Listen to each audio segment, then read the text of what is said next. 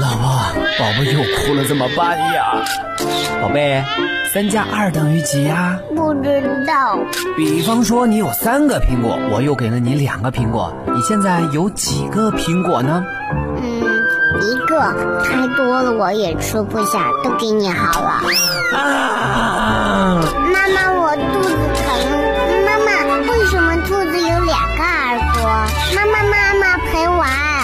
带娃神器，我的育儿好帮手，为你解决带娃烦恼。神器在手，带娃不愁。嗨，大家好，我是您的育儿好帮手樱桃。家长在送孩子去上兴趣班的时候，又该注意哪些事项呢？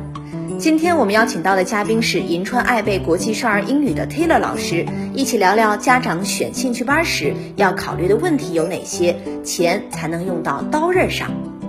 大家好，我是 Taylor 老师。选英语兴趣班，第一，在孩子年龄比较小的阶段，特别需要享受学习的过程，培养健康的学习态度，并且把这种好态度延续下去，陪伴今后的人生。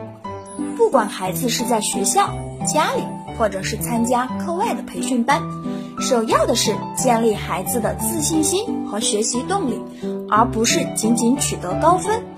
第二，考虑一下你在家里创造的学习环境，英语是如何融入到环境中去的？有没有可能把英语学习融入到孩子的兴趣爱好中去？比如通过书籍、电影、歌曲、活动，甚至旅行。你自己说英语吗？你是否能花点时间，如抽出十五分钟来和孩子一起阅读英语故事？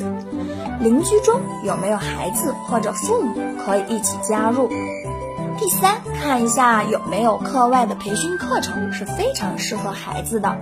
学校能不能提供一个色彩绚丽的、鼓励和包容式的学习环境？老师的教学能力如何？他们是不是使用高品质的教材？那里的孩子们是不是很快乐？